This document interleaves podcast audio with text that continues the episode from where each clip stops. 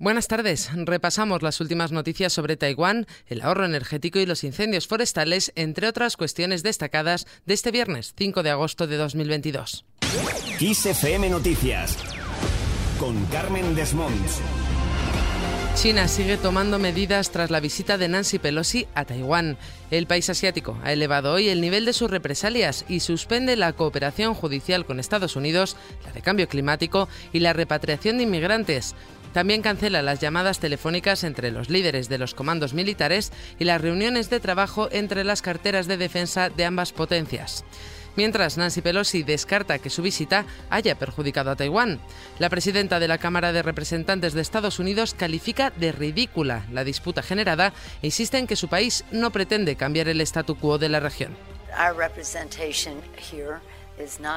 Nuestra representación aquí no trata de cambiar el statu quo aquí en Asia, cambiando el statu quo de Taiwán.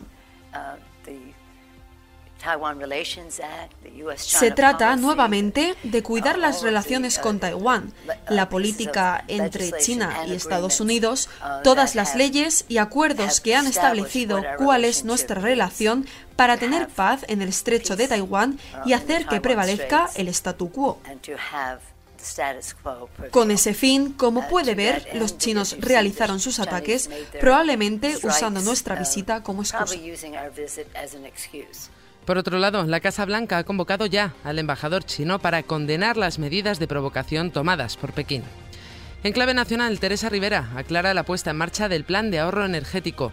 La ministra para la Transición Ecológica y el Reto Demográfico ha precisado que podrán limitar el uso del aire acondicionado al entorno de los 25 grados, teniendo en cuenta las recomendaciones de la legislación laboral frente a los 27 grados que contempla el Real Decreto. Puede haber espacios como las cocinas o como las discotecas o como los gimnasios que necesitan una temperatura distinta y sin embargo puede haber otros espacios, pensemos en, pues, en una biblioteca, perdón, una librería, donde, donde pueda haber un, un, espacio más sedentario con menos movimiento. Entonces yo creo que, que la incorporación de las dos cosas, qué locales puedan necesitar una temperatura diferente, qué locales para la protección de los eh, derechos de la salud laboral de sus trabajadores puedan necesitar una flexibilidad, está incorporado expresamente en el decreto ley.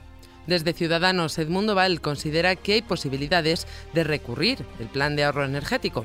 A juicio del portavoz de la formación naranja, hay muchos defectos en las medidas impulsadas por el Gobierno y considera que hay ventanas para poder recurrirlas.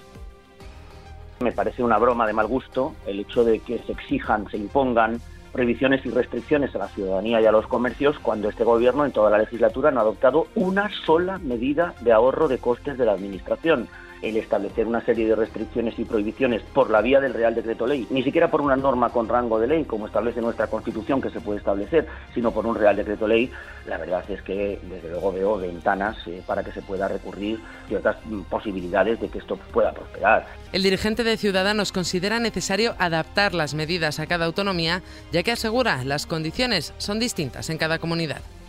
Al margen de este asunto, Reyes Maroto afirma que la inflación no está afectando a las ganas de viajar. La ministra de Turismo confía en que las medidas de acompañamiento del Gobierno posibiliten mantener esta tendencia en otoño y en invierno. Por otra parte, Maroto ha reconocido que existe preocupación por la conflictividad laboral y las huelgas, aunque ha matizado que existe mayor preocupación por su impacto en aeropuertos internacionales donde hubo menor protección del empleo. Vamos ahora con otras cuestiones destacadas de este viernes. Extinguido uno de los nueve incendios más peligrosos de Galicia. Los efectivos de la lucha contra incendios han conseguido extinguir este mediodía el fuego registrado en el municipio orensano de Calvos de Randín y que ha afectado a 50 hectáreas.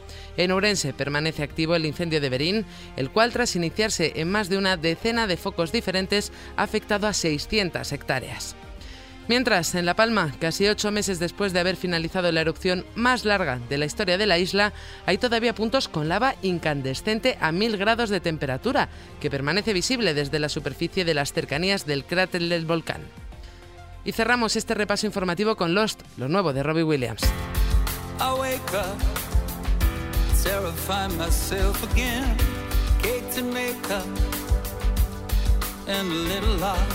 El artista británico ha lanzado Lost, el nuevo single que formará parte de su disco 25, en la que se celebra el cuarto de siglo de su carrera como solista.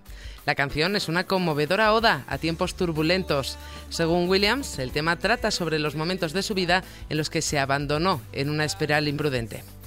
El álbum presenta varios sencillos que fueron número uno, además de clásicos, todos ellos orquestados por Jules Buckley, Guy Chambers y Steve Sidwell. Su lanzamiento está previsto para el próximo 9 de septiembre a través de Columbia Records. El álbum del ex integrante de Take That estará disponible en formato CD, estándar y de lujo, vinilo y cassette. Tanto la versión estándar como la de lujo incluirán Lost, mientras que el álbum de lujo incluirá tres pistas originales más, Disco Symphony, More Than This y The World and Her Mother.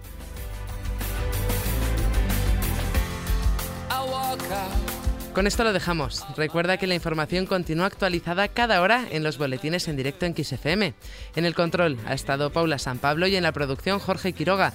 Un saludo de Carmen Desmonts. Ha sido un placer. Adiós.